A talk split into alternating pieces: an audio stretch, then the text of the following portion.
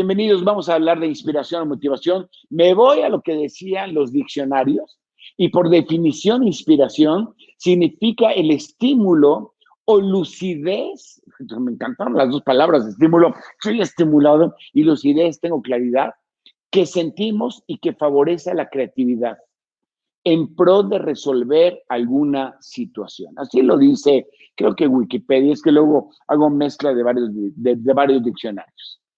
Por su parte, motivación me lo acuña y dice, es un estado interno que activa a una persona hacia fines determinados y le llama que es un impulso que mueve a la acción. Pues es casi lo mismo, casi la diferencia es imperceptible. Quizá, excepto que cuando estamos motivados, estamos yendo contra metas. Estoy motivado de entrar a trabajar en GBI, que es donde yo trabajo.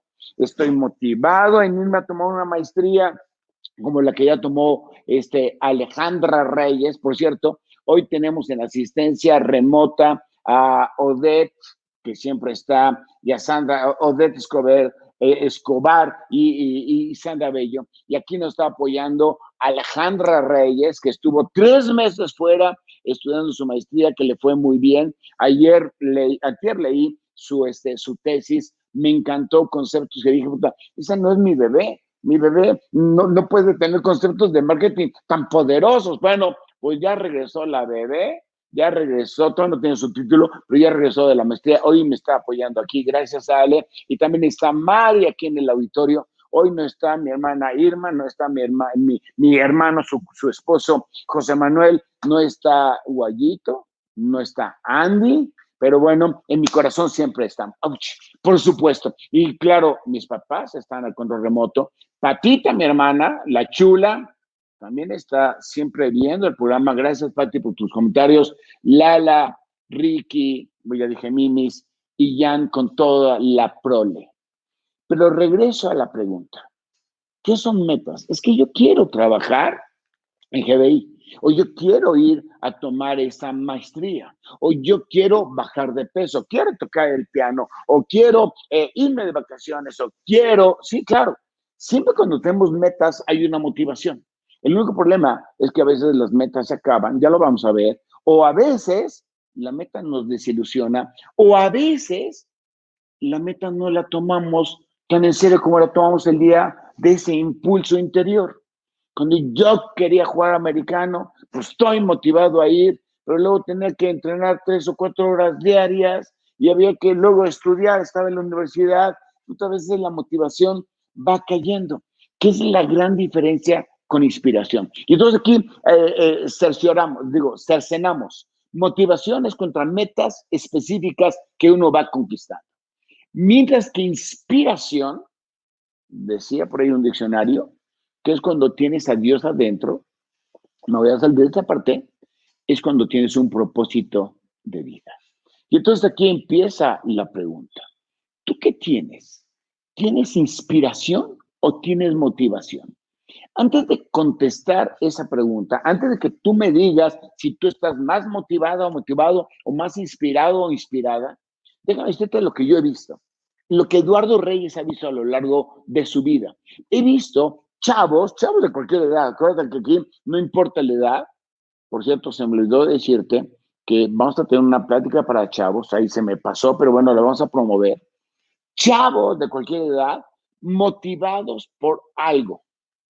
Ha llegado mucha gente a trabajar al despacho y me dice, yo quiero trabajar en GBI. ¿Y por qué quieres trabajar? Porque aquí me dijeron que puedo aprender, aquí puedo entregar talentos, aquí puedo construir. Pero que se desilusionaron cuando no recibieron una respuesta, entre comillas, instantánea. Es que yo creía que iba a subir de puesto, es que creía que me iban a dar incremento de sueldo, es que creía que iba a atender a los clientes de inmediato. Y a veces la motivación se muta, válgame la expresión, cuando el proceso es demasiado costoso contra aquella meta que vimos. Lo que yo he visto son a personas, incluyéndome, motivadas a, ver una serie. Nos chutamos una serie, Andrés y yo el otro día, una serie de creo que entre 10 capítulos, que se quedan con un vacío al terminarla. Y entonces aquí me va a decir Alita, ¿Y qué serie era? Pues obvio, obvio, microbio, la de Luis Miguel, la serie. Nos quedó a deber. Bueno, no nos, me parece que estuvo bastante buena, ¿no? Mi papá me dijo, estaba más mejor la primera. Alita me dijo, estaba más mejor la segunda. Guayo me dijo, yo ni la vi. Nunca le pregunté a Mari, pero a mí no me quedó de ver, que estaba bastante buena. Pero como que le faltan capítulos. Entonces me dijeron, bueno, ya viene la serie 3. Pero lo que yo quiero decirte es, alcanzas la meta, acabamos de ver los 10 capítulos, y te deja un vacío. Porque todavía no sé si la mamá de Luis Miguel está viva o no.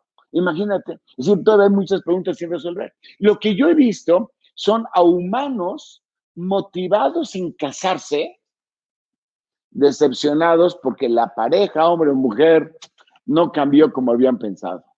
Es que yo creía que el matrimonio era diferente. Y aquí sale esa, esa frase que dice, el hombre se casa pidiéndole a Dios que la esposa no cambie. Y la esposa se casa pidiéndole a Dios que el hombre cambie. Y entonces entra un tema de frustración.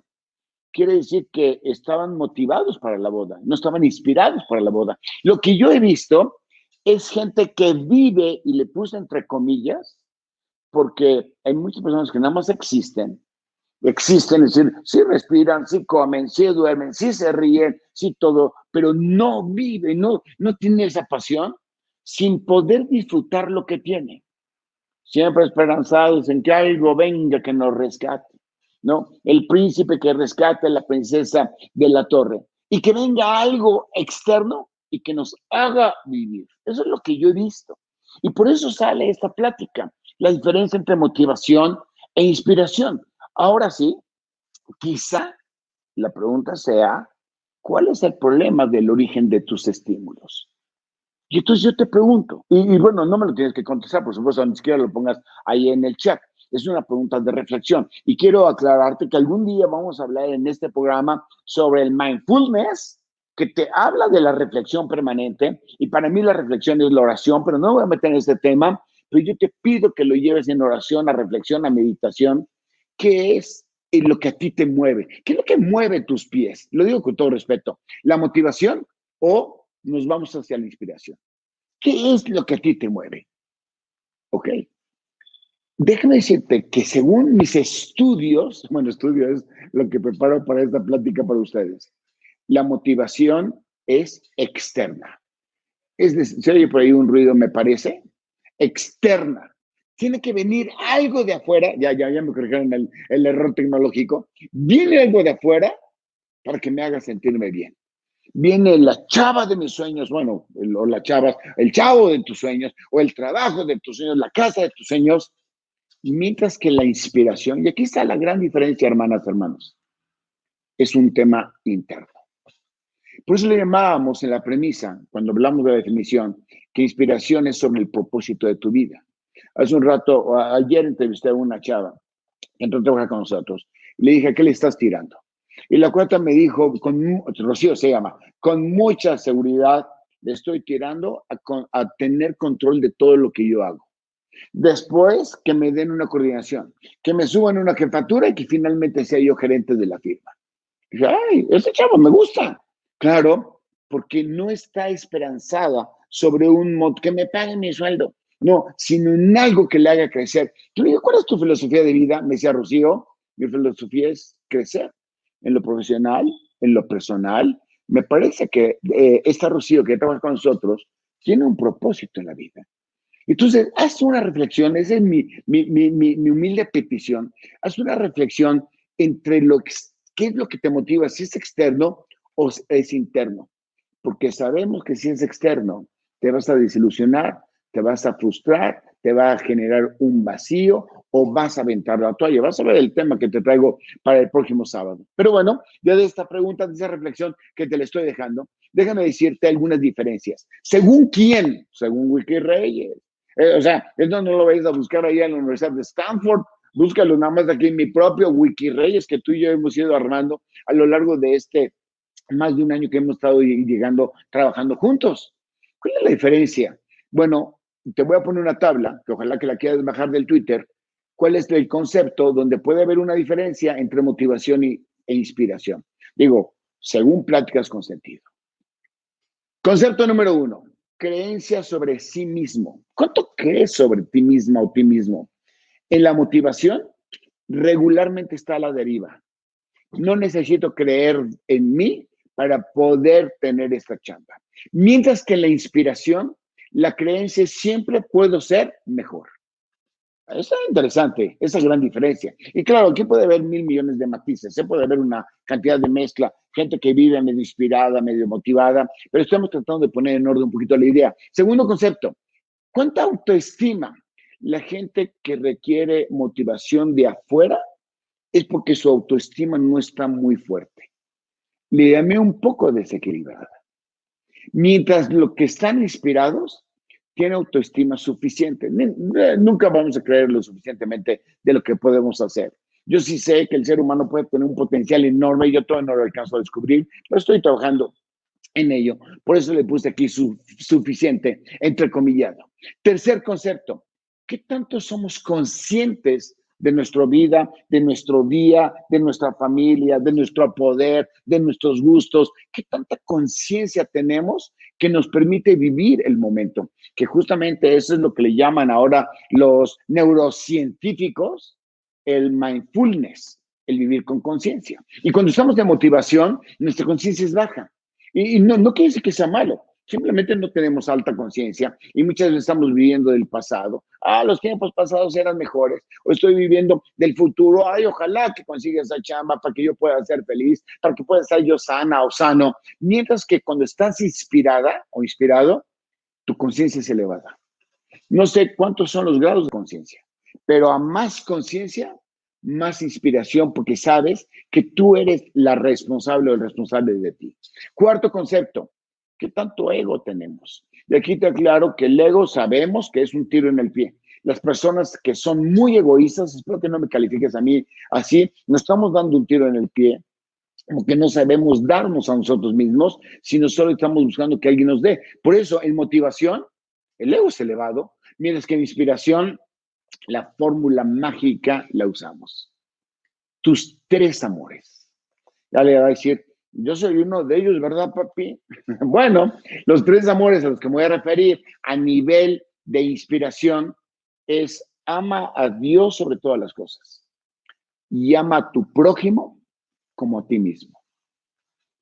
Es el equilibrio. Teníamos una plática el martes pasado con unos buenos amigos y, y estábamos ahí discutiendo sobre qué, cómo era la fórmula para ser la mejor persona. ¿Cómo se mide que, se, que, des mucho, que regales dinero, que trabajes bien, que trabajes con excelencia, que tengas buenos pensamientos, que no peques, que no mates, que no robes? Y yo les dije, para mí yo creo, para poder saber si me estoy portando bien, está en mi escala qué tanto antepongo a Dios en mi vida sobre todas las cosas y qué tanto amo al prójimo como yo mismo a mí me amo. Y entonces mando a la fregada del ego tengo que entregar mis talentos porque tengo la necesidad de amar. Y alguien dijo, ¿qué clase de amor? Yo contesté, un amor que se llama incondicional. Un amor que no tiene que ver con la condición. Como decíamos en un programa, un día Alita, cuando era chiquitita, bueno, otra voy a molestar que está aquí presente, era chiquitita, pues su cuarto lo tenía medio desorganizado. Y yo me enojé con ella. ¡Arregla tu cuarto, Alejandra! Y cuando decía yo Alejandra, hasta los vecinos se espantaban, ¿eh? Y se subió al árbol y se estaba cayendo y me gritó, papi, ven y rescátame. ¿Qué hice? ¿No te lo mereces? ¿O fui por ella? Claro que fui por ella. Es un amor incondicional, un amor que no tiene la necesidad de una condición para que ella se haya portado bien o lo que sea, que por cierto, claro, siempre ha sido un excelente escucha. Yo le llamo a mi chama, que siempre ha sido. Pero bueno, lo que yo me refiero es que ames sin condición. Eso no significa que te acerques a los tóxicos y que dejes que te lastimen. Eso no significa, significa que simplemente amas incondicionalmente. Quinto concepto, imaginación. Eso me encantó. Cuando estamos motivados, nuestra imaginación tiene límites. Cuando entro a trabajar ahí, ya voy a poder comprar un carro. Voy a salir de ahí a las seis y media de la tarde, que es la hora que nosotros salimos. Voy a poder ir al cine. Es corta. Mientras que inspiración, hermana, hermano, es de gran poder. Aquí mi recomendación es, imagínate cómo eres tú o cómo vas a ser tú, imagínate el gran poder que tú tienes. Eso se llama inspiración. ¿Y los problemas? Los problemas cuando estamos en motivación, en el, en el modo, así como modo bueno, es el foco de tu atención. Estoy enfocado, enfocada en los problemas. Mira esta inspiración, que simplemente son retos que debo de resolver, retos que me hacen mejor persona. Hay diferencia enorme entre motivación e inspiración. Y claro, cualquier persona me va a decir, oye, yo quiero estar motivada, perdón, inspirada. ¿Por qué? Porque no hay ninguna persona que no quisiera sentir, que vive, ya ves que le puse la palabra muy grandota, que vive con intensidad. Todos quisiéramos vivir con intensidad, todos quisiéramos vivir plenamente, sentir que corre la sangre por nuestras venas. A mí me han dicho, estuve allá en, en Karen, en Karen, la Confederación de Naciones de Gente Aduanal, vi mi charla, vi mi charla, y como soy yo, me dice un cuate, me estaba vacilando, lo juro. Dice, Eduardo, creía que te iba a dar un infarto. Digo, ¿cómo por qué? Pues porque te entregas y hablas y te motivas y explicas y en la jalada. Bueno, pues así haciendo desde hace muchos años. Me dijo, ¿desde hace cuántos años? No lo digo, fíjate, porque hay cosas secretas que se van a mantener en secreto. Pero me dijo, eso quiere decir que te apasionas con lo que estás haciendo. El que me lo dijo es Eduardo Cito, ¿no? un agente aduanal. O sea, no es mentira. Digo, me apasiona. Me encanta lo que hago. Más lo que hiciste ayer, no, no hay comparaciones en mi vida. No hay ninguna persona que no quisiera sentir, que vive con intensidad. ¿Quién lo sentencia? Lo sentencia Eduardo Reyes Eslal. Es lo que él dice. Y claro, aquí viene una clásica pregunta de pláticas con sentido. ¿Cómo le hago? ¿Cómo le hago para mantener un síntoma de inspiración mucho más grande que el de motivación? Si acaso tú compartes conmigo que hay una diferencia entre motivación e inspiración.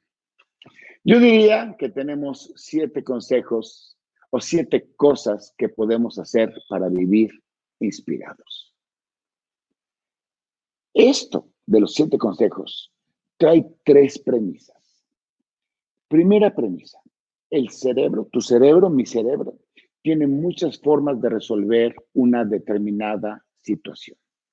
Así que probablemente no, te había, no lo habías logrado hacer antes, quizá, no lo sé, no, no, aquí no hay juicio en estas pláticas, pero no significa que no puedas.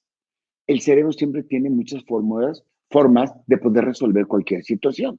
Nada más hay que encontrar la que nos sirva más. Segunda premisa, la imagen que tengas de ti, la imagen que yo tengo de mí, hacia el futuro, dirige mis pasos. Ya hemos dicho en, algún, en una plática con sentido, cierra los ojos dos segundos, dos minutos, e imagínate cómo te vas a ver dentro de un año. Si sigues estando, me digo a mí, igual de gordo, sin saber francés, suponiendo que quisiera, que no quiero, este, eh, sin haber terminado la escuela, que no es mi caso, vas a seguir haciendo lo mismo, porque no estás dirigiéndote. Quiere decir que aquí el tema es, imagínate tú, ¿quién eres? pero ponte una fotografía padre de ti. No seamos, perdón la expresión, mensos o mensas, que tienen una, una fotografía, es que no soy nada, soy lo peor del mundo, para nada. Y tercera premisa, tus propias decisiones son las que marcan tu rumbo.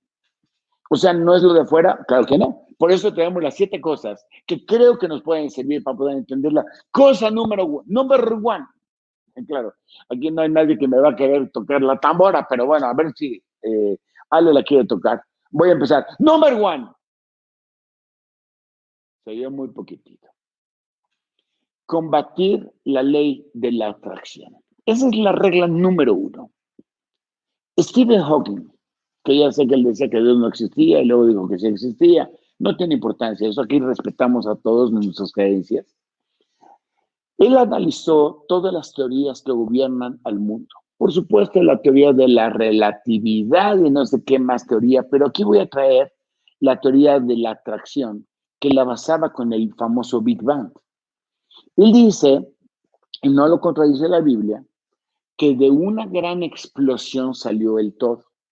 Salieron todos los planetas, todos los universos, todas las galaxias, todo lo que tú quieras pero que esa gran explosión tiene un poder de atracción y que está atrayendo a todos, que es la razón por la que si yo agarro un papel, esta se cae, que es el poder de la atracción. Pero la razón por la que nos seguimos expandiendo, es decir, la razón por la que no estamos regresando a la piedra original, es porque la velocidad de salida es más rápida que la fuerza de atracción. Y que dentro de quién sabe miles de millones de años, 10 mil millones de años, la velocidad de la expansión va a reducirse al grado que se va a volver a contraer. Esa es la famosa ley de la atracción. Esta ley de la atracción, que es, digamos, lo fundamental del Big Bang, de una gran explosión, tarde que temprano todo se va a regresar, es lo que muchas personas hacemos. Por eso la primera regla del partido es supera la atracción a base de ir más rápido que la tristeza o la falta de, entre comillas, vida. Por supuesto, todos nos sentimos tristes. Levántate y supera la fuerza de la atracción. La atracción de no querer hacer algo diferente se supera con la velocidad de querer hacer algo diferente. Segunda regla. Todo comienza con disciplina. Todo comienza con disciplina. O sea, no hay nada que no puedas hacer con esta expresión. Y aquí te traigo el caso de Amazon. Amazon, que es muy popular, porque después de la cuarentena, un día tendríamos que hablar de los efectos del COVID, pero hoy, hoy es de felicidad. Este, el Amazon, el Amazon que es tan popular porque con el COVID mucha gente hacemos el súper. Esa semana, el jueves creo, o el, viernes, o el miércoles, Mari y yo hicimos el súper. Yo a través de mi computadora, creo que me costó como media hora entender el sistema, pero finalmente hice el, porque ya vivimos en la época del e-commerce. Pero hay algo que tú no sabes. Amazon comienza vendiendo libros. Era un changarrito que tenían allá en Seattle. Vendía libros. Tú hablabas, me manda un libro, se le llevaba el libro. Y pasó al e-commerce. Es decir, mándale el libro. Ya Amazon recibía la llamada y le decía al distribuidor, mándale el libro. Pero pasó a la plataforma más grande de proveedores que existe. El negocio principal de Amazon está en contactar proveedores con gente que quiere el producto. Ahí está el negocio number one. Pero hay algo que tú no sabes de Jeff Bezos. Jeff Bezos, que por cierto ya se fue al espacio, estoy muy contento porque ya van dos que van al espacio. Quiere decir que igual antes que yo me muera, podré tomar un viajecito de 11 minutos para ver la Tierra desde arriba, como decía el argentino. A ver cómo se ve la Tierra sin mí. No, ese es el argentino. Pero imagínate ver las estrellas, casi tocarlas el sol y la tierra abajo. Digo, si se puede, por favor, pídele a Dios que aceleren los viajes turísticos y que los abaraten, porque con lo que pagó Jeff Bezos, a mí no me alcanza. Pero el regreso, Jeff Bezos, que acaba de tocar el cielo, perdió y perdió y perdió dinero por muchos años, por muchas décadas. Iba perdiendo. Los socios iban saliendo. Toda la mandó a cotizar a la bolsa para juntar dinero. Iba perdiendo, perdiendo, perdiendo. Pero por allá del año 17, de ir perdiendo, ¿eh?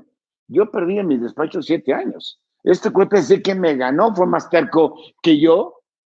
Perdió dinero hasta que encontró el cómo sí. Quizá, por una parte, tuvo eh, la virtud de que la gente empezamos a comprar en e-commerce Quizá porque la tecnología ya se había desarrollado, quizá porque hubo proveedores que se metieron a su rollo, pero con mucha disciplina, con mucha persistencia, él persiguió hasta encontrar y convertir a Amazon en una de las empresas de valor de marca más grande en el mundo. Tercera cosa que te sugiero que hagamos, vacía las porquerías de tu corazón.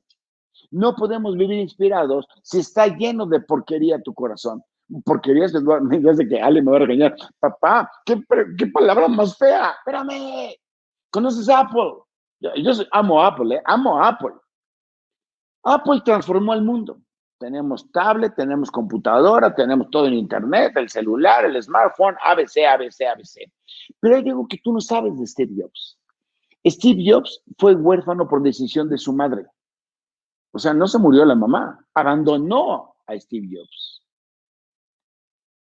No tuvo carrera universitaria.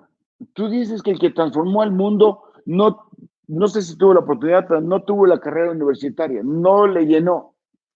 Fue despedido de la propia empresa a la que él construyó cuando él tiene su origen de, de, de Apple en los 70 No sé qué le pasó, que luego me lo corrieron. Imagínate, el consejo de administración que le había creado, lo corrieron y después murió de cáncer en el páncreas. Esa es historia real. Quiere decir que sin papás, sin estudios, lo que yo había construido me corren, mi propio, las, las propias personas que me deben de haber amado me corrieron y después a los 56 años Dios me lleva a su presencia. ¿Cómo debe haber estado el corazón de Steve Jobs? Lleno de porquería. Enojo, tristeza, frustración, miedo, whatever. Celos, envidia. Y él decidió no tener porquerías en su corazón y darle valor a lo que tenía. Tanto que él, antes de morir, da una frase que vale la pena que, que, que consideremos, que dice, finalmente, dice Steve Jobs en la cama del hospital días antes de morir, mi riqueza no es más que un hecho al que estoy acostumbrado. Y se refería a sus talentos, se refería a sus hijos, a su esposa, se refería a lo que le hacía su riqueza.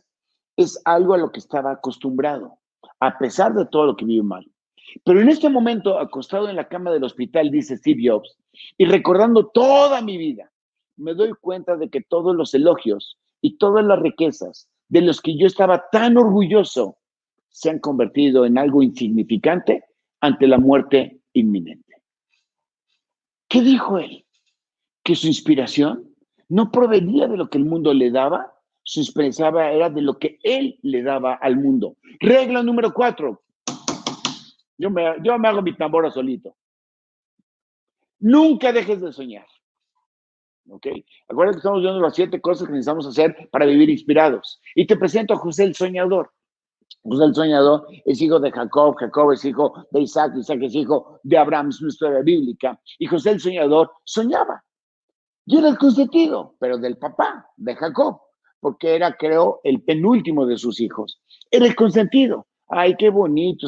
Yo soy el consentido de mis papás. Bueno, le pregunté a mi mamá, ¿yo soy tu consentido? Me dijo, sí. De los feos eres tú de las bonitas es Patti, de las güeritas bonitas es Lala, de las eh, bonitas que no son güeritas es Mimis, de, de, los arquitectos es Ricky y de los, este, y decir, relaciones internacionales, que es lo que él estudió, pero de los que digitalizan al mundo es Jan. Sí, él era el consentido, no como el caso de mí con mis papás, donde todos somos consentidos, pero él era el mero consentido del papá, porque de los hermanos los odiaban los hermanos le, tenían celos. Le tenían tanto celo a José el Soñador que hasta lo vendieron como esclavo. Pasó una, caravana de gitanos y se lo vendieron. Y se lo vendieron además súper barato, como esclavo. Ya iba José el Soñador y 13 años sin saber para qué estaba soñando, porque el cuento soñaba y soñaba y soñaba y soñaba, pues soñaba de las espigas, ¿te acuerdas? Que le rendían pleitesía soñaba y 13 años nunca supo para qué demonios soñaba. Y no solamente se acaba ahí, fue encarcelado injustamente. Una chava se le aventó, él no quiso llegar a la chava y la chava lo acusó de potencial eh, violación y que me lo meten a la cárcel. Yo estuve en la cárcel y no había nada, nada más había sido un buen sirviente, un buen esclavo, pero nunca dejó de soñar. Y un día, un día, ese sueño se convirtió en creencia nunca dejó de creer. Él llegó a ser el administrador general de Egipto, que hizo sobrevivir a Egipto en la época de las siete eh, vacas flacas. ¿Te acuerdas? Uno de los sueños él decía, eh, veo siete vacas gordas y luego veo siete vacas flacas. Veo siete espigas fregonas y siete espigas chafas. Y la traducción es, vamos a vivir siete años de mucha abundancia y siete años de muy poca abundancia. Y el faraón lo nombró a él el administrador y empezó a ahorrar los siete años de las vacas gordas tan suficiente para poder alimentar en los siete años de las vacas flacas, no solamente a Egipto, sino a toda la región de Canaán donde estaban los judíos. ¿Y sabes qué más encontró? Se reencontró con la familia.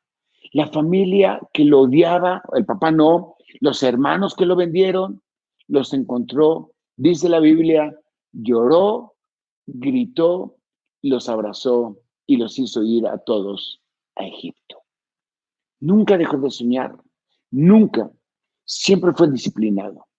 No tenía porquerías en su corazón y logró salir de la ley de la atracción. Regla número cinco. Encuentra la razón para vivir. Ya empezaron las Olimpiadas. Ayer vi cómo empezaron las Olimpiadas en Japón, muy sobrias, pero mi respeto para los japoneses. Lograron hacer las Olimpiadas en la época del COVID. Me encantó. Sobria. No se compara con lo de Brasil, que hicieron un espectáculo. Pero en esas Olimpiadas van dos, entre muchos deportistas mexicanos, van dos. Dos que me llamaron mi atención. Dos deportistas olímpicos. Michelle, Michelle, Michelle Muñoz Malagón atleta, y la abogada, subrayo la palabra abogada, su colega Fabiola Ramírez Martínez, nadadora. Estos dos chavitos, ¿qué tienen en común? Bueno, es que no te aclaré que no fueron a los Olímpicos de Japón, Tokio, sino fueron o van a ir a los Paralímpicos. Es decir, tienen discapacidad motriz, o como se llame, no, no, no, no, se ofenda a nadie por audito tienen capacidades diferentes. Aquí no hay, no, no hay diferencias. Ellos son dos grandes deportivas paraolímpicos. ¿Qué tienen en común? Me encantó lo que dijeron. Hicieron del deporte su razón para salir de la victimización. Salte de la victimización. Salte del cuartito, ¿te acuerdas? Y decía la abogada Fabiola, es que yo pude haber vivido victimizada pero encuentro un sentido a mi vida cuando puedo romper mis propios límites. Uno de ellos es ser nadadora, otro de ellos es llegar a los Juegos Paralímpicos, pero otro de ellos, decía Fabiola y Michelle también, demostrar al mundo que los límites están en tu corazón. Regla número seis. Ya, yo me ayudo solitito. No equilibres. Combina. ¿Cómo? No equilibres. Combina. Platón, Platón es un filósofo griego que nació antes de Cristo, entre el año 427 y, el año 347. Acuérdate que los números iban hacia atrás. Su seguidor fue seguidor de Sócrates, pero fue maestro de Aristóteles. Me parece que el tipo es una autoridad. ¿Y sabes qué dijo? Sentenció, no se puede combinar dos cosas sin la intervención de una tercera. ¿Y qué tiene que ver con nosotros? No te aflijas de cómo equilibras tu vida. Cómo equilibras tu familia, cómo equilibras tu trabajo, cómo equilibras tu sociedad, cómo equilibras tu intimidad contigo misma, contigo mismo. Siempre tienes que tener un ratito solo. ¿Y cómo, y cómo equilibras a Dios? ¿Cuánto tiempo le doy a una? ¿Cuánto tiempo le doy a otro? ¿Cuánto tiempo no le des tiempo? Combínalos. La vida es una integrada. Es decir, trata a Dios todo el tiempo. Piensa en tus, yo pienso en mis hijos permanentemente. A mi trabajo le pongo el corazón, combina tu vida. Y así llegamos a la regla número siete. Casi para terminar, tu imaginación es tu límite. Sara, de que estuve allá en España recogiendo, trayéndome a mi chamaca de allá para allá. Y que ella es buena para el tema del negocio de la moda. Es una pregona, mi hija. Bueno, Guayito, Alita, Andy, son unos los amo con todo mi corazón. Pero traigo aquí el tema de Sara. Sara fue fundada por un chavo medio fregado económicamente que se llama Mancio Ortega e hizo la cadena de moda española más, es la marca de moda española más fuerte que existe. Más de 2.000 tiendas en el mundo, más de 100 países venden sus porquerías, perdón, sus mercancías, sus mercancías es la marca más valiosa que tiene actualmente España. No usa modelos, porque ya ves cuando vas este Louis Vuitton, pues sale una chava guapetona con su beliz, o te metes a Christian Dior, pues sale el chavo bien galán. Aquí no usan modelos, aquí no hay modelos, porque dice, yo no voy a influir en la moda que quiere mi cliente. Cuando todo mundo ponía la moda que iba a querer su cliente. No usa modelos. Él dice que tiene 250 editores de la moda. Es decir, yo llego a Sara y le digo a la, gerente o al gerente, oye, ¿no tendrás esa camisa con una raya más? Porque me parece que esa camisa le falta una raya. La chava le escribe un email a los 250 editores de la moda que está en La Coruña, allá en España, y esos cuates, de la idea de un chango, de, de una chava, agarran y sacan el próximo modelo. Pero ese modelo, inventado por el cliente, editado por los chavos, en la tienda está tres semanas después. Tiene un mecanismo de fabricación, distribución y venta. 18 veces les dan vuelta a la moda en un año. Mientras que las otras marcas, en 18 meses dan la vuelta a una, sola moda. Y además tienen un estricto control de calidad. La mayoría parte de las prendas pasan a Coruña a ser revisadas antes de salir a los más de 100 países en el mundo. Revolucionó la industria de la moda con solo la imaginación. Fue la imaginación lo que lo motivó. ¿Qué hizo Amancio? Así como fueron amigos. Se salió del cuadrado. La regla número 7. Salte del cuadrado. Salte de lo que tú crees que tú haces. Para terminar, Cinco consejos finales, claro, si me lo permites, porque me lo tienes que permitir. Bueno, no me lo tienes, si quieres me lo permites. Ah, y que son constantes en los siete casos que hemos visto. Es decir, no son consejos míos, son consejos de estos siete grandes casos. Número uno, ama a la vida tal cual es la vida. No estés esperanzado en cómo era antes, cómo va a ser después. Ama la vida. Segundo consejo, acéptate tal cual eres. Yo ya me acepto tal cual soy. Feo, pues ni modo, ¿qué le hago? Menso, pues ni modo, ¿qué le hago? No, quito el mismo que luego me regañan. ¿eh? Gracias, gracias. Le mando un saludo muy afectuoso a Patricio Díaz, Pato, que me regaña cuando, cuando digo cosas que no debo de decir. Gracias, Pato, por estar muy al pendiente. Acéptate tal cual eres. Eres perfecta, eres perfecto. Tercero, y usa tus talentos hasta que te canses. Le preguntaron a Mohamed Ali, ¿cuántas abdominales haces? Y dijo, yo cuento los abdominales a partir de que me duele el estómago. O sea que a lo mejor si hizo el desgraciado 50 abdominales y que los contara, desde que le empezó a doler, los empieza a contar. Y le contesta, pues no sé cuánto salga. Las que cuento llegan a ser 200, pero es a partir de que te canses. Cánsate usando tus talentos. Si eres bueno o bueno para cocinar, cánsate, entrégalo, porque el tema es cómo te das al mundo. Es decir, no se trata qué te da el mundo a ti, se trata qué le das tú al mundo. Cuarto consejo, respeta tus principios y tus valores. Es decir, eso es lo que forma tu vida, eso es lo que estás comprometido, comprometido es lo que te va a llevar al mañana. Un día vamos a hablar de principios y valores. Y quinto, cree y ama profundamente a Dios. Gracias. Soy Eduardo Reyes. Déjame bendecirte para finalizar. Que Dios te bendiga profundamente expanda tu territorio. Te aleja, de, te aleja de la tentación de buscar afuera con lo que ya vienes equipado. Es decir, la inspiración ya la traemos adentro y te haga resplandecer en todo tu potencial y te ayude a alcanzar tu destino. Amén. Soy Eduardo Reyes Leal, el Twitter, son las láminas arroba RDL7 y mi correo electrónico, si me quiere mandar un mensaje, rdl7 arroba me.com. Gracias, hasta la próxima. Thank you.